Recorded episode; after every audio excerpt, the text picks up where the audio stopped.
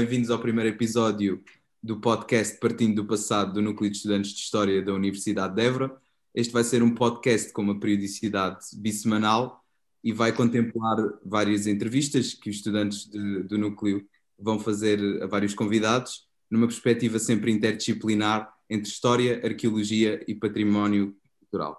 Hoje, para fazer o kick-off, temos a professora, temos connosco a professora doutora Maria Fátima Nunes, que muito amavelmente aceitou o nosso convite, para nos falar um pouco sobre o papel de um historiador no quadro uh, das ciências e, em especial, nas alterações, com, relativo às alterações climáticas e às alterações ambientais. Olá, professora. Olá. Então, tão boas com esta definição de estarmos aqui em Zoom. Em primeiro lugar, eu queria agradecer um, eh, o vosso convite e, e, sobretudo, dar os parabéns por estas conversas uh, que depois podem estar uh, presas num, num, link para as pessoas ouvirem. Um, e é muito agradável este de desafio que vocês me lançaram, de como historiadora, pensar o que é que as alterações climáticas têm a ver com historiadores, ou o que é que as alterações climáticas uh, podem precisar de historiadores. Uh, e é verdade, podem, e isto é muito interessante porque vocês têm aqui o público de história, uh, arqueologia, património, se calhar os de história da arte, uh, e tudo isto tem a ver com o ponto, o kick-off, voltarmos, é, não é ali nenhuma piada para a Beatriz, mas é de facto voltarmos à velhinha escola do Zanal no pós-guerra. Uh, uma história das história económica e social e das civilizações, mas sobretudo a abertura dos historiadores a uma enorme interdisciplinaridade e começarem a abertura para essa interdisciplinaridade fora do campo das ciências sociais, mas usando sempre fontes de história. Uh, é um período pós-guerra que era necessário prender a atenção até dos poderes políticos e de quem tinha dinheiro para financiar as unidades e os centros de investigação, como o CNRS, o Centre National de Pesquise de Recherche uh, Française. Uh, e há um historiador da escola do Zanal, portanto da geração Brodel, Emmanuel Leroy Ladurie, que estudou os levantamentos populares, que estudou muita Idade Média, que estudou muita Idade Moderna, que estudou o fim do Antigo Regime, a correlação entre fomes, pestes e guerras, que estudou, sob o ponto de vista da história longa, muitas séries, séries de preços, séries de levantamentos. Uh, e a certa altura o Pierre, uh, o Emmanuel Leroy Ladurie, o Pierre já é o filho, o Emmanuel Leroy Ladurie resolve fazer, eh, publicar uma obra que é completamente revolucionária no uh, tempo da sua, do seu aparecimento e que se chama, eu quero ter mesmo aqui o título direitinho do uh, Histoire du climat depuis l'an 1000, uh, tomo 1. Primeira edição é uma edição que todos esta que eu, que eu estou a ver é de 2009, a primeira edição é daqueles livrinhos da Gallimard, os livros de bolso da, da Gallimard que faziam um, grande sucesso. É também uma época em que o mundo culto fala francês e não inglês.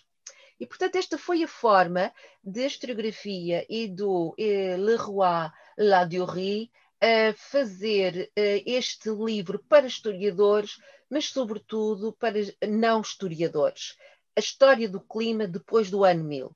É óbvio que o ano 1000 tinha causado imenso impacto uh, sobre a história das mentalidades. Uh, aliás, quando nos aproximamos, quando nos aproximamos da mudança de milénio, 1999, 2000, voltou-se outra vez a estudar a importância do ano 1000. Uh, quem vai ter agora a história medieval por perto vai perceber como as pestes e os anos 1000 e os, e os medos e os terrores vão voltar novamente.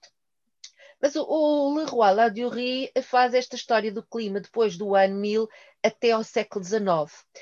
E uh, o livro tem um impacto enorme, não só entre os historiadores, porque fazer a história do clima não era uma coisa muito normal, mas, sobretudo, tem um impacto muito grande junto de geógrafos, meteorologistas, físicos, matemáticos estatísticos, porque uh, nos anos 80 uh, as ciências exatas começam a perceber que estamos a viver aquilo que, sob o ponto de vista conceptual, se vai chamar o antropoceno, que é hoje uma palavra muito badalada no século XXI, incluindo a própria revista Antropoceno, um, para publicar os uh, estudos sobre as alterações da natureza, as alterações do planeta correlacionadas com a atividade humana. Bom, mas dizia eu que uh, nos anos 80, uh, 90, a comunidade de ciências exatas está uh, seriamente preocupada em uh, estudar as alterações climáticas e as alterações ambientais. É, é, empírico. E a grande questão que se coloca é se eram fenómenos completamente novos, se eram fenómenos pós-Segunda Guerra Mundial, se eram fenómenos Primeira Guerra Mundial, ou se eram fenómenos de o que eles chamavam de idades do gelo e que tinham que ser projetadas e interpretadas com uma dimensão de temporalidade que não é o ano passado choveu muito, há três anos choveu pouco uh, e há cinco séculos também uh, choveu muito ou choveu pouco. E é neste contexto que uh, os um, experts de climate change vão pedir a colaboração aos historiadores o que eles fazem é muito simples: knock, knock.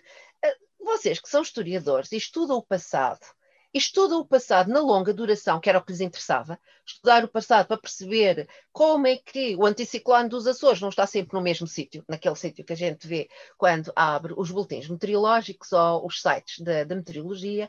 Nós queremos saber de que forma é que os historiadores nos podem encontrar fontes que nos deem uh, informações fidedignas, validadas, para nós incluirmos isto nas nossas bases de dados de milénios, e de milénios e depois em séculos, para fazermos as projeções do, da temperatura, da chuva, um, sobretudo esta, porque a pressão atmosférica é necessário instrumentos científicos. Mas podemos fazer projeções para o passado de onde se realizam uh, os momentos, os picos de muito calor, os picos de muito gelo, os picos de uh, muita chuva e os picos de nenhuma chuva.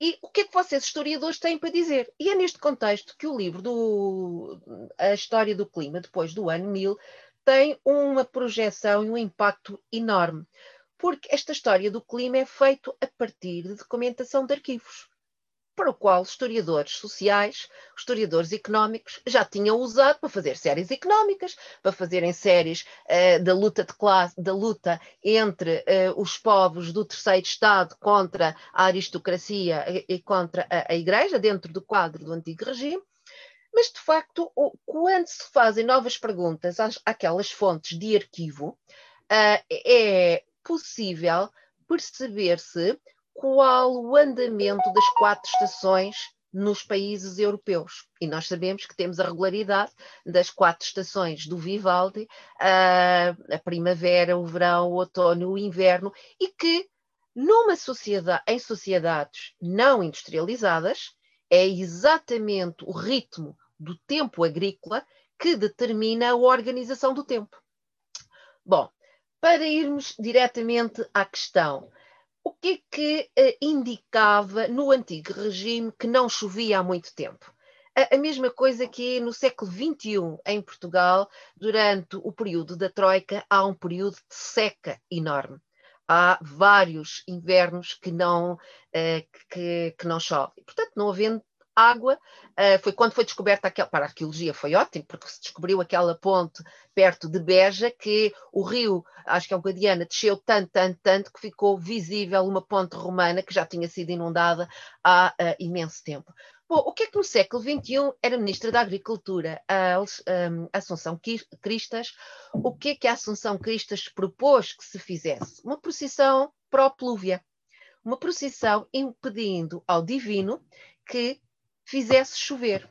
Ora, no mundo católico apostólico da Contra-Reforma, as procissões pró-plúvia são uma constante do calendário litúrgico, são um uh, instrumento de pedir a intervenção divina quando a intervenção real ou a intervenção uh, do, do, dos elementos terrestres eh, já não podiam contribuir para nenhuma dessas coisas. Então, isto significa que se eu consultar nas diferentes paróquias e nas diferentes catedrais a documentação das catedrais, eu posso encontrar quando é que, porque as procissões pró-plúvias só são organizadas em momentos de exceção. Portanto, é um indicador que eu tenho uma procissão de pró-plúvia, significa que não chove. Se Évora está a, Évora ou Barcelona está a pedir uma procissão de pró-plúvia no fim de fevereiro, significa que em, até fevereiro grandes chuvas de inverno ainda não aconteceram. E, portanto, não é possível alqueivar os campos, não é possível preparar a próxima sementeira de primavera, porque os campos estão de tal forma secos que não permitem uh, a entrada da charrua, a entrada do arado, a charrua é mais tarde, a entrada do arado para fazer os sulcos, colocar as sementes e depois criar uh, a seara. Então, uh, eu participei um, num projeto europeu, é dos primeiros projetos europeus, que se chama Climb East, História do Clima, coordenado por uh, uma mega máquina estatística na Suíça, Uh, e que tinha todos, é um projeto financiado pela Comunidade Económica Europeia, uh, que tinha historiadores de toda a Europa, era uma das regras fundamentais. E claro que era necessário, não só para cumprir um, o, o, a burocracia de Bruxelas, ter Portugal e Espanha, mas para a reconstituição histórica era fundamental ter o extremo de ocidente da Europa, termos a parte mais ocidental e atlântica da Europa, Portugal uh, e Espanha. Uh, eu fui convidada para participar nesse, nesse projeto, que durou quatro anos, uh, em que eu aprendi imenso, foi quatro anos de historiadora muito divertido, em que eu entrei como historiadora. E o ponto de observação era Évora, exatamente por causa das procissões pró-plúvia. Nós tínhamos três pontos de observação histórica na Península Ibérica. Santiago de Compostela, uh, quatro. Santiago de Compostela, Barcelona, por causa do Mediterrâneo e de estar, Madrid, a centralidade da península, e Évora. E foi escolhida Évora porque era a Universidade de Évora, porque eu estava em Évora, porque havia há muita documentação eclesiástica, quer na catedral, quer no arquivo do uh, distrital, quer na própria Biblioteca Pública de Évora, a parte dos inconavos. Portanto, uh, Évora, e, e, porque tínhamos bolseiros em Évora, eu fiz questão que uh, os bolseiros a contratar fossem bolseiros, fossem estudantes de História da Universidade de Évora, que o que tinham que saber era paleografia, fundamentalmente. E assim fomos fazendo 215, 16, 17, 18 a, quatro séculos de reconstituição histórica do clima em Évora para se perceber quais eram os anos uh, extremos, os anos em que tinha ou chovido muito ou chovido pouco. E quando nós começámos a ir para uh, quando o Francisco, que era na altura estudante da, da licenciatura, começou, que se entusiasmou imenso, começou a, a ir procurar as proposições para o Plúvia, encontramos um fenómeno uh, muito interessante. O Francisco começa a encontrar é, muitos registros no arquivo da Catedral, no arquivo da Sé, aí mesmo ao lado do Vimioso, uh, que o arcebispo explicava porque é que a procissão de São Sebastião não tinha saído à rua no dia 11 de janeiro. Eu acho que é 11 de janeiro. E porquê que era justificado que a procissão não tinha saído da catedral, passar uh, por baixo da casa do arcebispo, ou seja, onde é aquele arco lindíssimo uh, que une a biblioteca ao museu, uh, descer a rampa, dirigir-se à Praça do Giraldo. Porque chovia de tal forma intensamente que não havia condições dignas para a procissão e a exposição do Santíssimo saírem à rua condignamente. Ora, este foi o primeiro obstáculo e a primeira tensão uh, quase diplomática numa reunião com o Comitê uh, de Supervisão Científica do projeto em Madrid. Uh, estávamos no ano 1640-41, estávamos em janeiro de 1641, e Barcelona tem na Catedral de Barcelona vários registros de, de procissões pró-plúvia, a pedir que chovessem. Essas procissões, nunca tinha havido procissões com tamanha dignidade, majestade, riqueza e tamanha dimensão de população, ao ponto dessas procissões demorarem uma semana, em que o povo sai à rua, mas Madrid tinha mandado reforços para que toda a procissão tivesse um, uma cultura barroca, uh, um esplendor na cidade de Barcelona, como nunca se tinha visto, pedindo a, a proteção divina para que chovesse. Não, o que a documentação dos nossos colegas espanhóis diziam e era um físico, um historiador, mas era um historiador já muito marcado por o registro uh, sem análise crítica das fontes. Do que está no arquivo é porque é assim. E nós tínhamos um pequeno problema. Lá fomos nós para Madrid, eu e a Maria João Alcoforado, que era a geógrafa que representava Portugal no, no projeto e que tinha estudado alterações climáticas e que é climatologista. Nós, Portugal, tínhamos um pequeno problema. É que em 1641, Évora está a justificar que a procissão de São Sebastião não sai, porque chovia muito. E, portanto, como é que, sob o ponto de vista dos centros de altas e baixas depressões do sul da Península Ibérica, se vai explicar que Barcelona estão a pedir chuva e em Évora está-se a dizer a procissão não sai para a rua porque chove muito. Uh, foi uma discussão que demorou algumas horas, com alguma uh, reavivando aquele conflito que uh, nós, os espanhóis, não nos damos lá particularmente bem, e dizer, bom, é preciso rever as fontes, e a certa altura o o que era o observador de o Gaston Desmarais, que era o observador uh, de Bruxelas, que estava presente, diz-me: a Fátima é. Ah, tudo isto decorria em inglês, porque era a língua comum. A Fátima é historiadora, não é? Eu disse: sou. Então, como historiadora, como é que interpreta o facto de os arquivos e as fontes uh, dizerem coisas diferentes, quando a nossa hipótese é que elas têm que dizer a mesma coisa, que é uma situação pode não ser uma situação extrema de seca, porque isso Barcelona não dizia. Mas há aqui toda uma. Lembro que ele usar a, a palavra cenografia para Barcelona. Uh, eu disse: Bom, eu, como historiadora, a primeira coisa que eu faço é colocar as fontes em contexto e desconfiar do que é que dizem as fontes e usar uma cronologia. Então vamos lá usar, usar a cronologia. No 1 de dezembro de 1640, Portugal torna-se independente de Castela, torna-se independente de Espanha.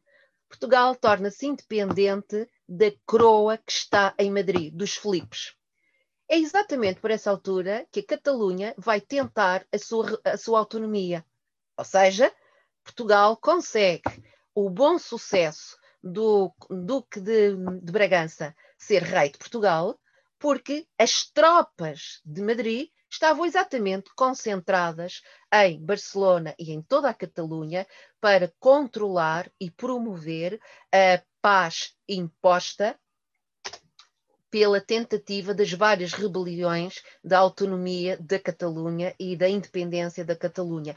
Algo muito semelhante que nós vamos observar é quando daquele referente semi-clandestino uh, pela independência da Catalunha em que o que Madrid fez foi mandar de barco e de, de avião uh, e por estrada tudo quanto era exército, militares e polícias, no sentido de fazer um reforço de autoridade na Catalunha. Isto é um pouco para perceber, de facto, como é que nós, historiadores, podemos ser peças vitais juntamente com outros contextos. Então, uh, lá uh, expliquei que a minha interpretação como historiadora era que, de facto, as procissões pró-plúvia eram cenografadas, uh, porque era necessário aplacar, e, sobretudo, estávamos em plena época da cultura do barroco. Conservadorismo, controle da população, grande espetáculo, é o momento de se reavivar pão e circo dos romanos, faz parte das características uh, do, da cultura do barroco. Eu tinha estado a, lecionar a cadeira de História Cultural e das Mentalidades Moderna às licenciaturas de História um, pouco, uns, um poucos anos antes, e portanto tinha muito claro a cultura do barroco e toda a gramática do José António Maraval em torno da cultura do, do barroco. E foi assim que uh, nós percebemos que isso foi determinante para o projeto, que era necessário, em primeiro lugar, validar o que diziam as fontes. Ou seja, ser historiador não é apenas ir para o arquivo, tirar a informação, fornecer a informação a quem nos está a, a pedir, e o assunto está resolvido. Ser historiador é entregar a documentação, mas já validada, interpretada. Portanto, a partir daí, nós fizemos vários artigos uh, em que eu funcionava sempre como uma historiadora que tinha que interpretar o contexto num, numa metodologia comparada e transnacional. Neste caso, é, é, é, óbvio que o que tinha que perceber é o que é que se estava a passar na Península Ibérica com os Filipos dos dois lados da Península Ibérica. Nunca nos esqueçamos que de Madrid a Barcelona são 600 quilómetros, de Madrid a Lisboa são 600 quilómetros, de Madrid a Burgo são 600 quilómetros e de Madrid a Santiago de Compostela são 600 quilómetros. Portanto, Madrid é de facto criado artificialmente na centralidade geodésica da Península Ibérica, como um, Brasília, no, no, Brasil. E isso foi determinante para aquele projeto e para outro projeto, depois já no século XXI, em que eu uh, participei, de a reconstituição histórica dos climas ser feita com fontes históricas, como é óbvio, mas não basta saber paleografia é preciso saber destacar e interpretar as fontes.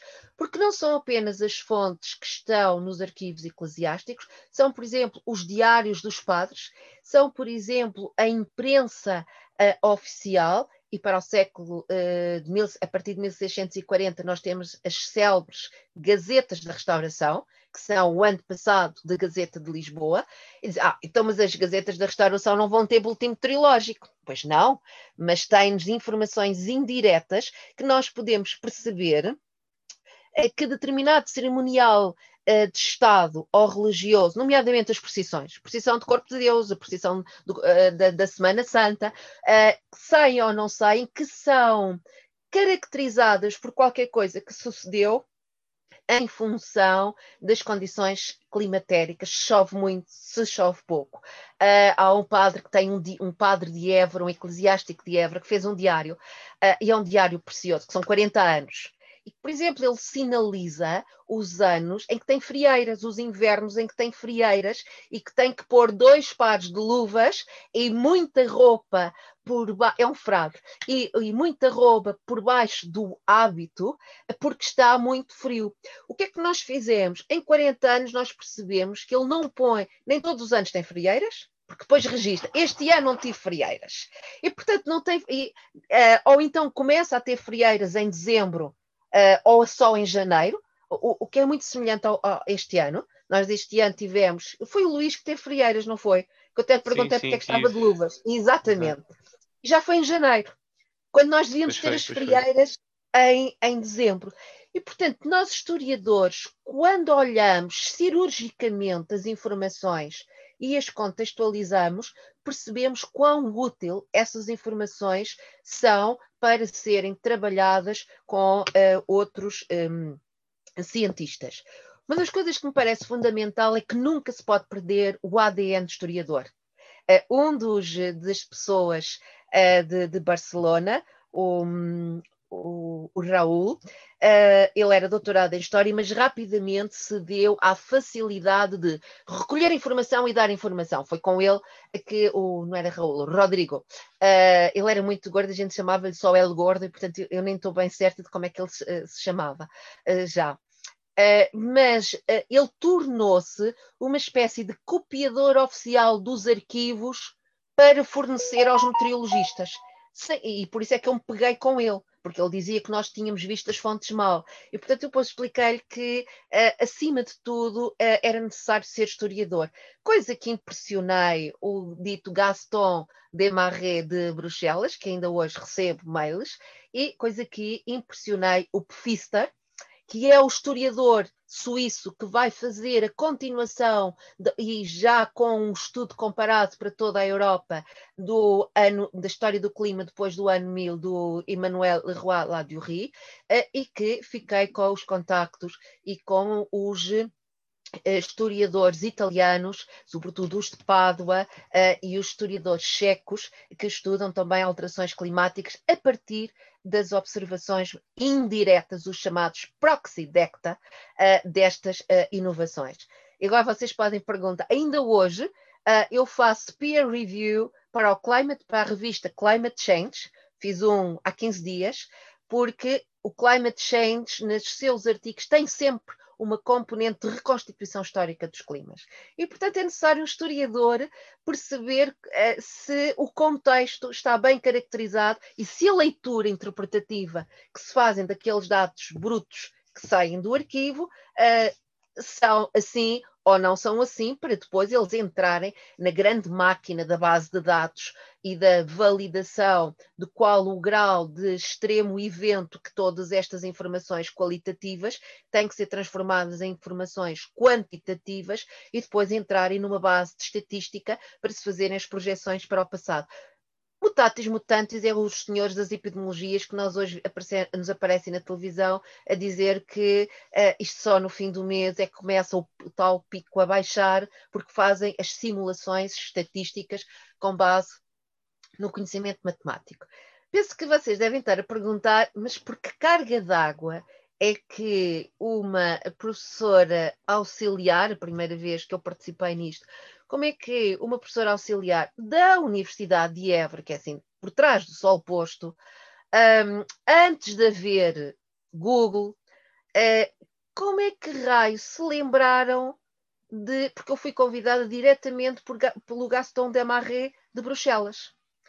Eh, como é que ele sabe da minha existência?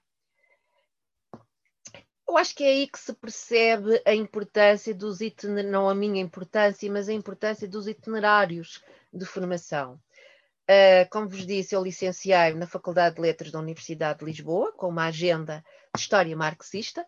Provavelmente as cadeiras mais importantes que eu fiz foi História da África Negra, no quinto ano em que me explicaram tudo quanto aprendeste até agora, esquece, porque não é aplicado num contexto da África Negra, porque ali o mundo é outro portanto eu tinha acabado, estava a acabar um curso de História eh, e fiquei muito com essa noção da relatividade do meu pouco conhecimento. Demografia, porque me fez perceber que, alteração, que chuva, excesso de sol, excesso de, de seca dá uh, problemas de saúde pública, e portanto eu aí fui agilizando. E depois fui fazer um mestrado à Universidade Nova de Lisboa, História Cultural e Política, onde estudei um tecnocrata, um senhor engenheiro militar ninguém sabia quem era, um tal Marino Miguel Franzini, e que é de facto o primeiro meteorologista instrumental que Portugal tem, ao ponto de ele ter construído o termómetro, o barómetro e o pluviómetro que instalou em sua casa e instalou uma rede de observações meteorológicas para a cidade de Lisboa uh, e depois publicava essas uh, observações instrumentais na imprensa liberal de, uh, da época. Pronto, isso foi a minha tese uh, de mestrado e eu publiquei, a tese de mestrado foi publicada, entrou nos circuitos de distribuição das academias e era por isso que o Gaston Desmarais, uh, membro e sócio da, da Royal, da, não, na Bélgica fala-se francês, de l'Académie des Sciences de Royal de la Belgique, tinha recebido um livro em português chamado Marino Miguel Franzini, meteorologista e político no século XIX. Foi ler as notinhas de rodapé e porque as obras do Franzini e as observações do Franzini estavam depositadas na biblioteca da Academia das Ciências da Bélgica. E, portanto, quem é que escreveu aquela coisa? Não havia fax, mas há uma coisa que se chama correio, e eu lá recebi uma carta muito pomposa do Gaston de Marie. Por acaso eu conhecia a Maria João Alcoforá da Faculdade de Letras, porque eu tinha feito o curso em Letras e, portanto, a Geografia era next door do Departamento de História e muitas vezes eu conhecia e tinha muitos amigos no Departamento de Geografia, tínhamos sido colegas e foi muito fácil fazer o contacto. E, portanto, esta é a forma como eu chego a um projeto uh, interdisciplinar como historiadora para estudar a história uh, do, do, clima.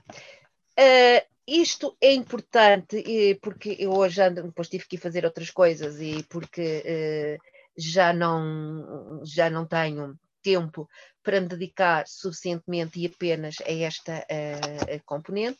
Agora, o que é muito interessante é perceber-se que uh, depois do climate change que nasce no século XX, uh, enquanto agenda, e se prolonga pelo século XXI, começa a, a, surgir no âmbito também de historiadores e da história ambiental uh, o conceito de antropoceno.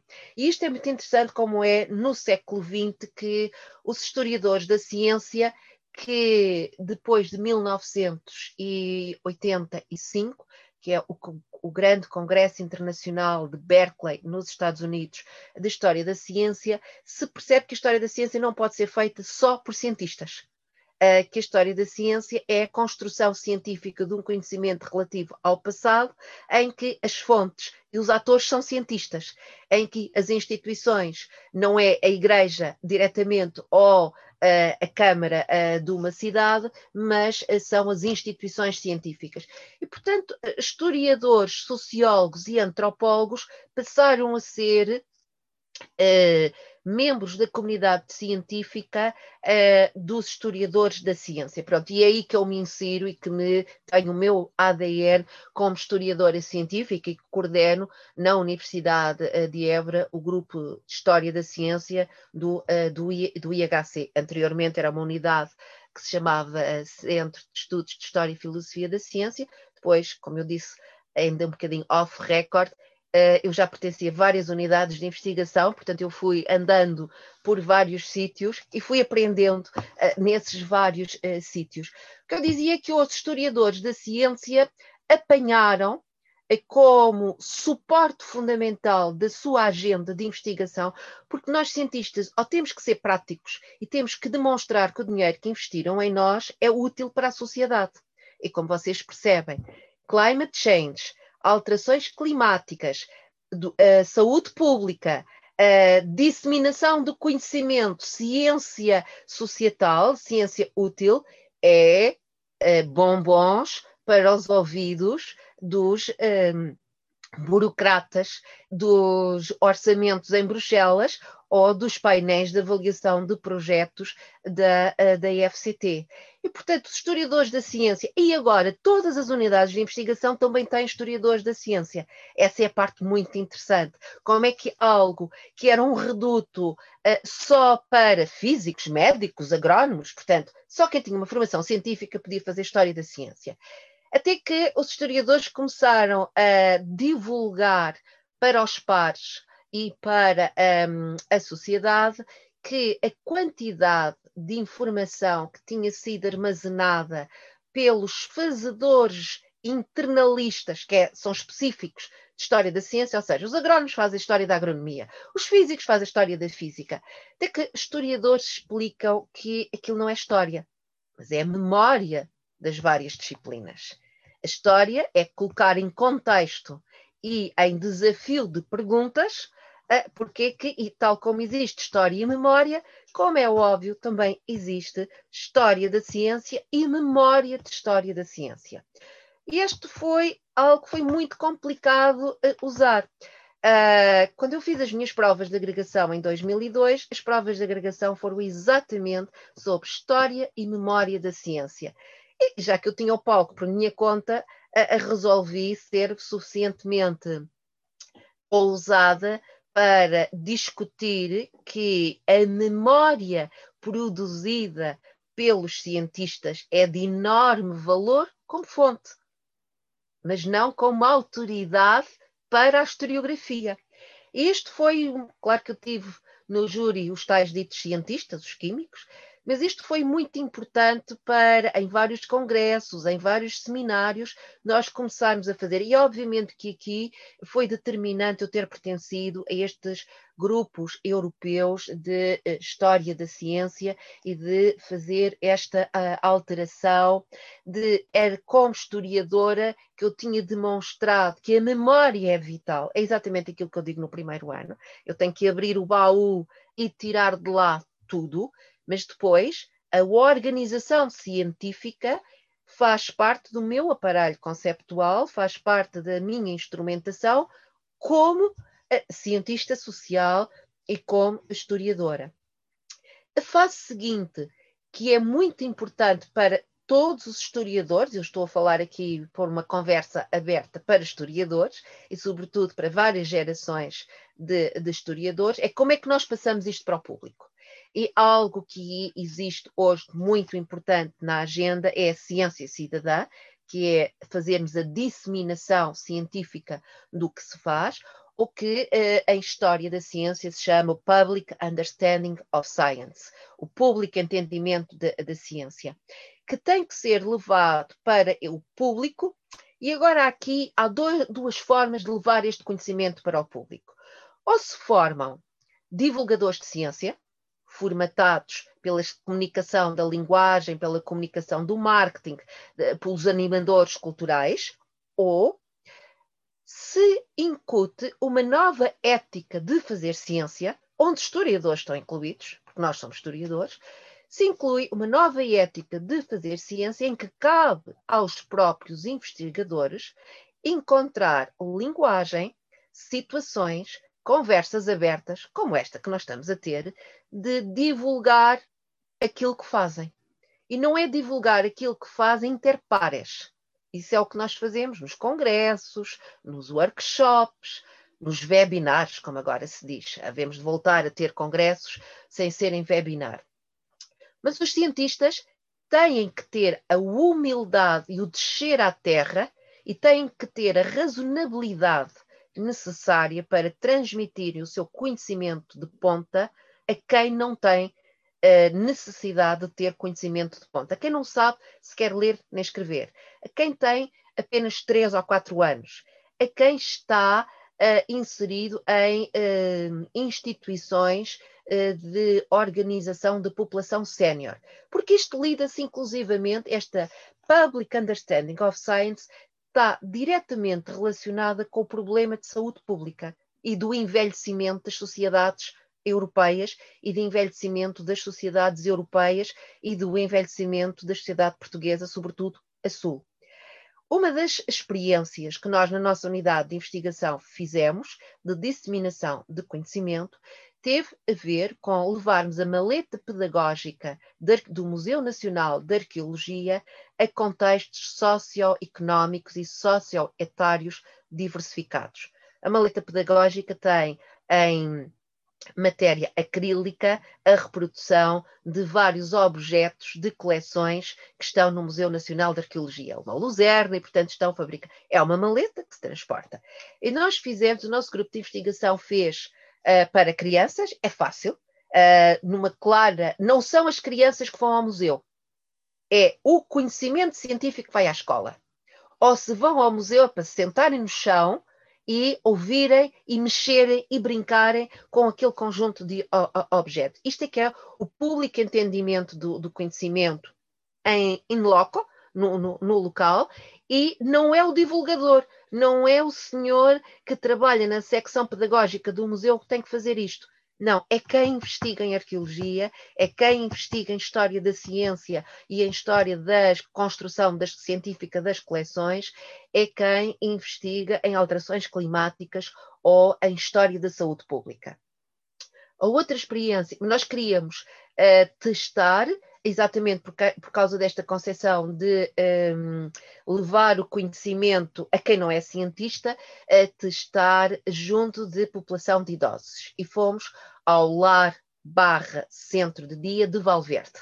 Uh, não estamos no centro de Évora, um, não fomos para aqueles que agora vemos todos os dias na televisão por causa do problema do Covid, ali era no meio do campo, junto do núcleo da Universidade uh, de Évora, e portanto aí encontramos as, as pessoas, as diferentes camadas socioeconómicas, as diferentes camadas uh, de doenças uh, muito variadas, e, portanto, eu e a Elizabeth Pereira, fomos as duas investigadoras que fizemos, levámos a nossa maleta e, como cientistas, levámos a nossa maleta pedagógica e entramos no centro de dia e centro de acolhimento de séniores de Valverde às duas e meia da tarde com a nossa maleta pedagógica.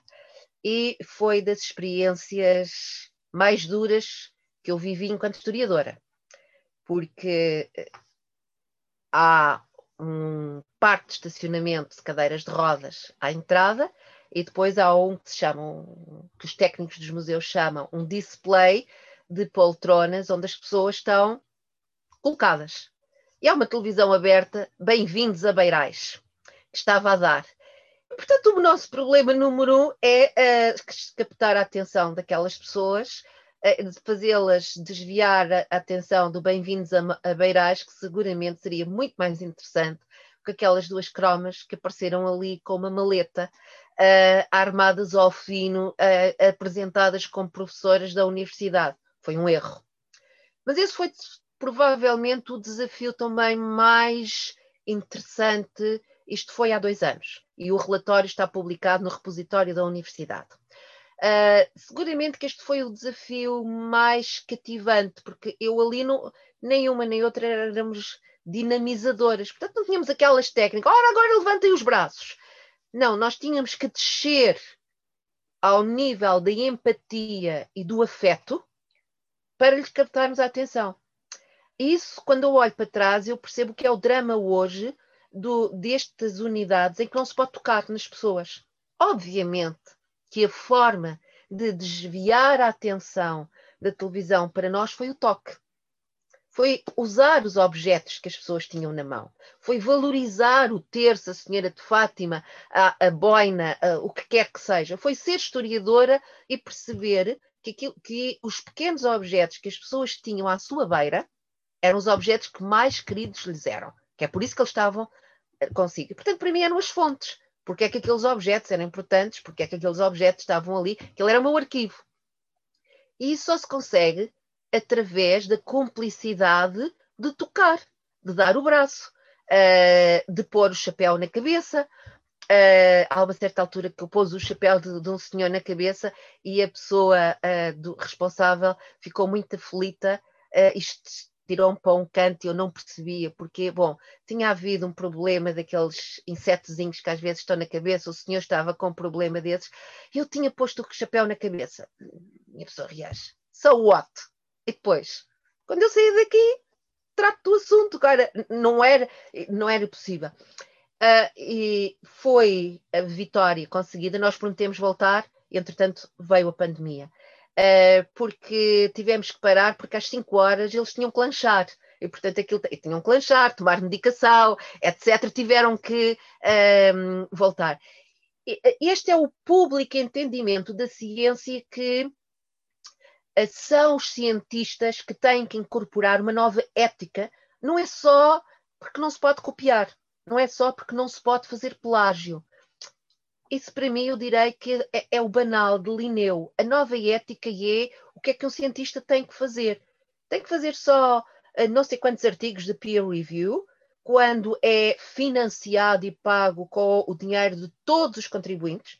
Eu tenho plena e clara noção que sou paga com o dinheiro dos impostos dos vossos pais, dos vossos avós, uh, porque sou paga pelo Orçamento de Estado enquanto docente, enquanto, enquanto investigadora. O dinheiro que eu faço a gestão na minha unidade de investigação é dinheiro público. Portanto, as pessoas que estão na minha equipa têm que ter uma ética de investigação, aquela que não se pode copiar, fazer plágio, mas, sobretudo, têm que também estar totalmente imbuídas de uma ética de ciência cidadã e de disseminação do conhecimento para aqueles que não têm conhecimento, porque é, em última instância, um problema de saúde pública. Percebe? A questão que quisemos ir dos pequenotes para os. Eh, eh, nós tínhamos gente cega, gente com Alzheimer, gente mais ou menos bem, mas que não tinham ninguém para tomar conta deles em casa e que uh, estavam, estavam ali. Portanto, essa é também algo que foi nascendo com a tal participação do, com as fontes históricas para perceber as alterações do clima uh, e que não é uma coisa de século XX e XXI, uh, já tinham havido e há grandes mudanças, a idade do pequeno gelo e a, a, a, a Europa ter ficado mais fria, little ice time, é o renascimento. É o. E porquê? Como é que se vê? Pelos quadros do Bruegel, que pinta em abril, maio, os lagos que ainda estão gelados e onde as pessoas fazem patinagem, o que significa que os rios e os, e os, lagos estão gelados no norte da Europa, de tal forma que aguentam aquela população toda a fazer a patinagem no que era um local onde passavam barcos e onde se passavam. Portanto, esta é uma das vertentes que eu tive o privilégio de experienciar uh, o que é a importância de divulgar o conhecimento científico. Eu não estou preocupada se estou a divulgar nas revistas, nos colóquios, uh, nos livros, uh, com os peer reviews. Claro que isso também é muito importante. Claro que eu tenho que ter essa qualidade para depois transformar o produto num produto apetecível, num, num produto sedutor. Uh, como eu acho que sou uma pessoa cheia de sorte e muito privilegiada na minha vida, quer pessoal, mas sobretudo muito privilegiada na minha vida profissional e académica, eu tive a sorte de, em 2018, ser convidada para a Noite Europeia dos Investigadores. Uh, que é um movimento europeu pago por Bruxelas, é uma ação Cost Madame Curie, feita exclusivamente para tornar muito claro que um do papel dos investigadores é levar o conhecimento à rua, é levar o conhecimento onde estão as pessoas e não levar as pessoas para a universidade ou levar as pessoas todas para o museu. Não.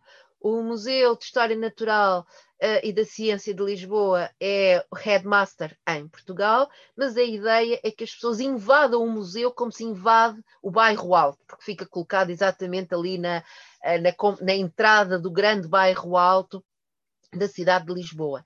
E a NEI tem esse código de funcionamento.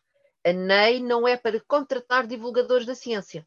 A NEI é para envolver todos os cientistas das unidades de investigação a divulgarem na rua às pessoas que passam, às famílias, aos avós e aos netos, o que é que fazem e porque é que aquilo que fazem é tão apaixonante e porque é que eles são tão apaixonados por aquilo que fazem e porque é que o conhecimento pode ser tão útil para as pessoas. 2018 foi Évora que veio a Lisboa, nós entramos, uh, Bruxelas atrasou-se muito e, portanto, uh, só em setembro é que o financiamento para a universidade e a Noite Europeia é a última quinta-feira de setembro de cada ano, em todos os pontos, em todas as cidades europeias, mas em 2019 eh, começámos a preparar um ano antes, e em 2019, eu acho que é também das grandes aventuras que tenho, é a Praça do Giraldo, foi tomada pela Noite dos Investigadores. Curiosamente, nós fizemos um livrinho sobre o assunto, que também está no repositório. Curiosamente, foi o dia de, da manifestação das crianças nas escolas em favor de modificar o planeta pelas alterações climáticas. E foi só quando eu juntei quando estava a fazer o livro e juntar as peças todas e as fotografias, é que eu tomei consciência que o 27 de, de, de, de setembro de 2019 nós tínhamos tido mesma, as mesmas coisas. E, portanto, o movimento das crianças uh, em torno das alterações climáticas, em torno de não poluir o planeta, de não deitar os sacos de plástico uh, para, para os oceanos, de limpar as praias, tinha coincidido exatamente com o mesmo dia e foi incorporado, em vez da NEI começar às, três de, às 5 da tarde, de facto começou às 3 da tarde para podermos ter as crianças e as escolas uh, a chamarem a atenção, é um pouco essa forma como nós cientistas sociais depois interpretamos, de serem as crianças a chamarem a atenção para os cientistas que têm que vir para a rua divulgar aquilo que é, é que é uh, importante. 2020, a NEI não. Portanto, 2020 continuámos, ganhámos outra vez o projeto. 2020, Bruxelas, em julho, manda um mail e diz: Bom, uh, em setembro ainda estamos no foco da epidemia, portanto, vamos mudar a NEI para 27 de novembro uh, porque em 27 de novembro a epidemia já estará controlada e já se pode fazer a NEI na rua. Uh, escuso de dizer uh, os resultados, é um pouco estar a explicar porque é que uh, os de Barcelona estavam tão entusiasmados nas procissões para o Pluve em 1641 e os éborenses estavam a pedir e a escrever que um, a procissão de São Sebastião não podia sair porque as ruas estavam de tal forma enlameadas que não havia. Portanto, isto é, esta é uma questão de organizarmos as fontes e de interpretarmos as fontes. Foi tudo virtual, porque em novembro estávamos muito pior do que estávamos em setembro, como é óbvio. Portanto, ainda havia a ideia de podermos ir para o mercado, mas o mercado teve uma, uma, pessoa do mercado que trabalhava, teve Covid e, portanto, uma semana antes do dia 27 de novembro, e, portanto, o mercado também teve que ser fechado e acabou tudo no Vimeo, em back-office, com um, em, em Zoom. Curiosamente, uh, o parceiro que mais espectadores teve nos tais uh, podcast foi Évora, uh, no meu entendimento, por duas razões. Évora resolveu ter como parceiro também a delegação do Ministério da Cultura e a abertura solene nacional teve como dois minutos de fim de abertura solene do parceiro português o canto alentejano. Isso, e depois passou-se para o parceiro local, ou seja, passaram a ser diferidos pelos vários links, que é era Évora, Braga ou Lisboa. E o que aconteceu é que depois do canto alentejano as pessoas ficaram no, no, no link de Évora, ou clicaram no link de Évora. Para mais, nós tínhamos prometido uma viagem de drone uh, no âmbito do projeto de paisagem sonora de Évora do século XVI ao século XX. Tínhamos prometido uma viagem por drone e pôr todos os sinos da cidade a repicar ao mesmo tempo. Feito por quem? pelos investigadores do projeto, feito pelos investigadores das várias unidades de investigação. Foi preciso encontrar corda, foi preciso descobrir como é que uh, comprar corda era elegível para um projeto de Bruxelas, mas nós conseguimos sempre arranjar forma de contornar os 50 euros que. E, portanto, os investigadores puseram a corda à volta, ataram ao sino, subiram fizemos um mapeamento, tal como agora se há de fazer para as vacinas, quem é que vai para onde, e à hora certa, todos os sinos repicaram à mesma hora, foi filmado pelo, pelo drone. Uh, o que eu quero aqui ressaltar é que não se, e foi muito importante, não foram uh, os alunos que foram puxar os sinos, foram só os investigadores. Claro que tínhamos alunos, mas eram alunos bolseiros, ou são alunos que estão no, nos projetos foi a tal ética. Não fomos usar a quem sobre quem nós podemos ter poder. Olha, vá lá puxar a corda porque eu posso mandar em si e lhe dar a nota no fim. Não. Quem tem que puxar a corda é exatamente quem tem que fazer a prática científica. Quem tem que ir para a rua dar a cara é quem tem a prática científica no laboratório, no arquivo ou na biblioteca.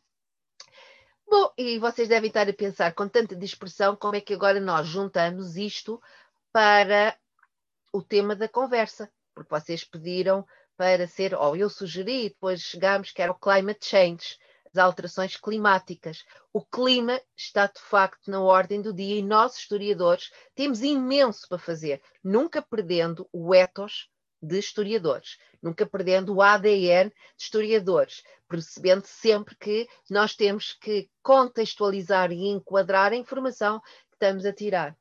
Pois é muito fácil. Qual? Golpe de magia. Eu telefonei para Bruxelas e antecipando. Aqueles meninos vão fazer assim umas conversas abertas, giras e tal. Escolhemos o Climate Change e um, o projeto da NEI 2021 que foi fechado no dia 6 de janeiro uh, de 21. O projeto foi feito entre o Natal e o Ano Novo, porque Bruxelas não tem calendários litúrgicos do mundo mediterrâneo. Uh, o tema uh, da NEI 2021 é Science, Climate and Change. E, portanto, a edição de 2021 será exatamente as alterações climáticas dentro da ótica que todos os investigadores tiveram.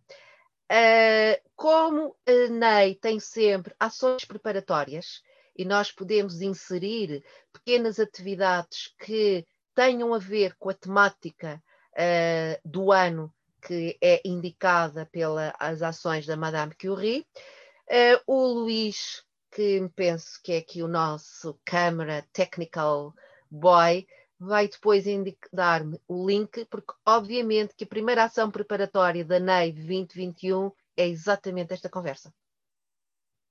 Melhor disseminação não podia haver.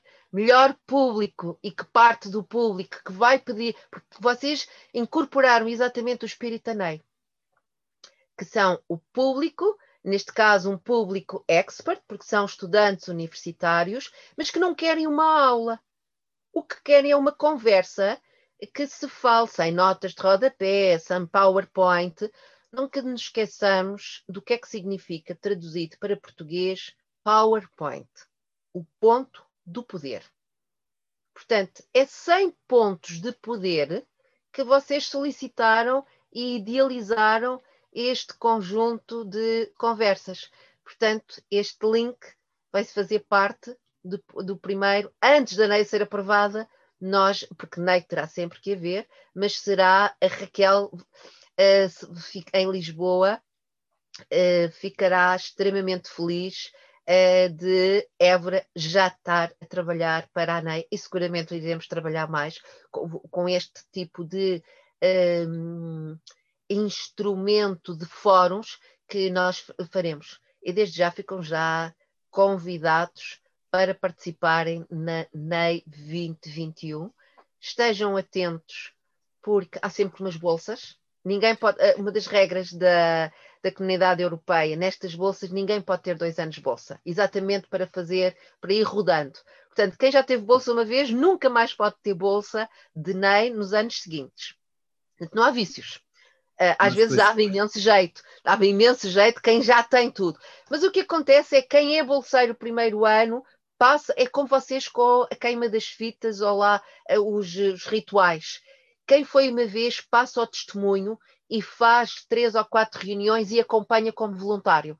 Uh, e portanto nós temos sempre isso, e é muito semelhante a esta passagem do ritual de quem é bolseiro.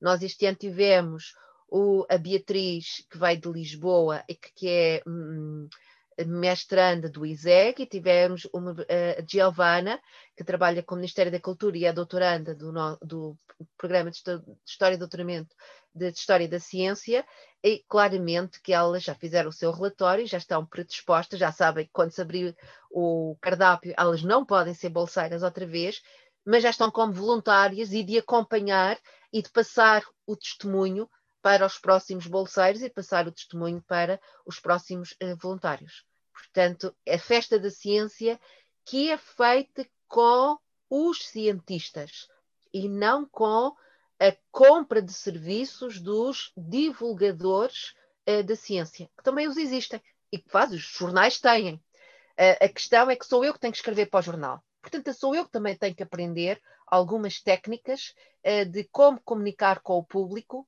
a partir da minha prática de investigação. Sei o ponto do poder, que é fundamental, sendo só nós próprios.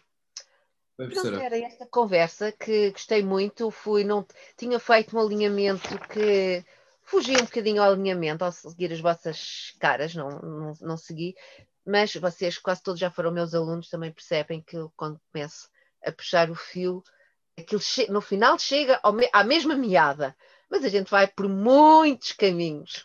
E, portanto, tentei aqui criar um bocadinho de suspense para vocês pensarem: ui, isto do confinamento olha fazer mal. Não. uh, foi. Direi que daqui a uns tempos, quando nós olharmos para isto com o olhar de historiadores e que tudo isto são, eh, são as fontes, nós perceberemos que era inevitável que 2021 uh, tinha que ser estas. Um, tinha que ser o clima. Uh, porque é o clima que depois conduz às alterações de saúde, ao problema da saúde pública e, e sobretudo, como o professor Saclarides, Constantino Saclarides, em, e isso eu contei-vos quando foi das epidemias, em fevereiro de 2019, pois já estavam ouvidos na China, uh, no Isqueté, ele disse: é óbvio que a Europa uh, e o mundo vai ter uma pandemia portanto, baseada naqueles pontos estatísticos, vai ter uma epidemia, não, porque há várias, epidemia, há várias epidemias que estavam uh, submersas, tinha a vida grande das aves, e portanto, e, com, e eles cruzam, não é? A questão aqui é o antropoceno. O antropoceno é nova a vivência, a nova era geológica uh, do século XVIII para a frente, e é óbvio que é o século XVIII que é a industrialização. Quando o homem uh, triunfante é uh, considera que controla e pode manipular a, a, natureza. Numa primeira fase, sim, depois o mecanismo faz-se ao contrário. E por isso é muito engraçado agora, sob o ponto de vista de reportagem, a Gulbenkian tem um vídeo e umas fotografias que é os patos saíram do jardim da Gulbenkian e vieram para a Avenida de Berna e para as avenidas novas. Como não há carros, portanto os patos da Gulbenkian descobriram que têm muito mais espaço que o lago ao, ao jardim, porque eh, e durante o primeiro confinamento todos nós vimos esta, estas imagens, uh, porque é de facto voltarmos à era geológica pré-industrial. Mas isso é, fica para outra conversa. Agora, aqui a ideia fundamental é como é que nós, historiadores, vamos ter que começar a, a, lidar também com estas temáticas muito interdisciplinares. Acho que a nossa universidade tem agora uma indicação científico-pedagógica de as licenciaturas e as formações serem cada vez mais transversais, o que significa que as equipas devem ter, hum, as equipas de docência devem ter mais do que um docente, aliás, é a experiência que eh, com os meus investigadores eu já vou pôr em prática agora no segundo semestre, eh, que é termos investigadores com vários formatos. Óbvio que eh, o discurso é muito mais rico e é muito mais agradável. Talvez não sejam os PowerPoints para serem lidos, mas pronto, mas isso como faz um bocadinho. É muito importante ouvir, ouvir, os estudantes uh, e o que é que os estudantes têm para dizer. Quer dizer, eles próprios também têm as suas uh, mecanismos, mecanismos dentro das próprias instituições académicas para próprio fazerem as queixinhas e, claro. e é, e o que é que está a passar de mal. Eu penso que cada vez mais se nota que estudantes não estão muito para aí virados para o típico PowerPoint e leituras de PowerPoints que se faz, mas estas questões que, por exemplo, nós tentamos aqui ao máximo evocar, do debate, na verdade é isso que, que, que a academia também representa. Nós, quando começamos a estudar as sociedades e culturas clássicas e, e, vamos ler a República de Platão e percebemos, quer dizer, como quase tudo é feito em diálogo, porque é o debate e o diálogo que, que, que e, é isso, e é isso, no fundo, que parece ser cada vez mais o que os estudantes visam procurar nas aulas, sem ser o típico hoje vamos ler o PowerPoint. E está aqui o PowerPoint, e depois no fim tem uma frequência, boa sorte se conseguirem fazer a unidade curricular. Eh, de qualquer das formas, professora, muito obrigado. Uh, Sinta-se sempre à vontade uh, no que precisar para não. Para,